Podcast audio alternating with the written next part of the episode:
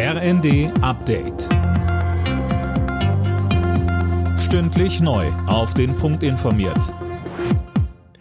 Ich bin Dirk Jostes. Guten Morgen. Vertreter von Bund, Ländern und Kommunen sprechen heute darüber, wie es mit der Unterbringung von Geflüchteten weitergehen kann.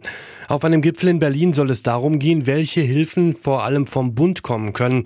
Denn es wird langsam eng, sagte uns Landkreistagspräsident Reinhard Sager. Die Lage spitzt sich in Deutschland zu und mittlerweile haben wir Hilferufe an das Kanzleramt aus allen Ecken Deutschlands, weil die Situation, was die Unterbringung und die personelle Leistungsfähigkeit der kommunalen Ebene anbelangt, eine Grenze erreicht und zum Teil auch schon überschritten ist.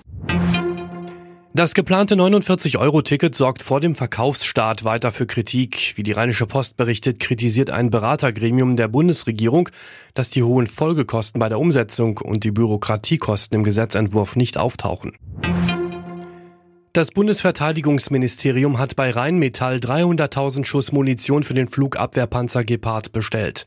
Die Ukraine hat zwar erklärt, noch genug Munition zu haben, bis die Bestellung ausgeliefert werden kann, wird es allerdings Monate dauern.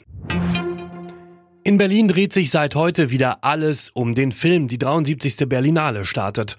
Rund 400 Filme werden in den Berliner Kinos bis Ende nächster Woche zu sehen sein. Jana Klonikowski. Ja, und dieses Jahr können die Kinoseele, anders als noch letztes Jahr, wieder bis auf den letzten Platz besetzt werden. Es gibt keinerlei Corona-Beschränkungen mehr.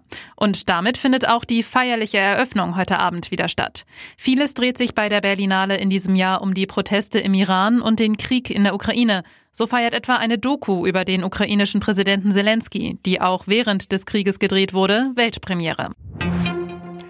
Zum Fußball. In der Champions League hat Borussia Dortmund im Achtelfinal-Hinspiel einen Sieg geholt. Gegen den FC Chelsea gewannen die Dortmunder zu Hause mit 1 zu 0. Außerdem hat Benfica Lissabon mit 2 zu 0 gegen Brügge gewonnen. Alle Nachrichten auf rnd.de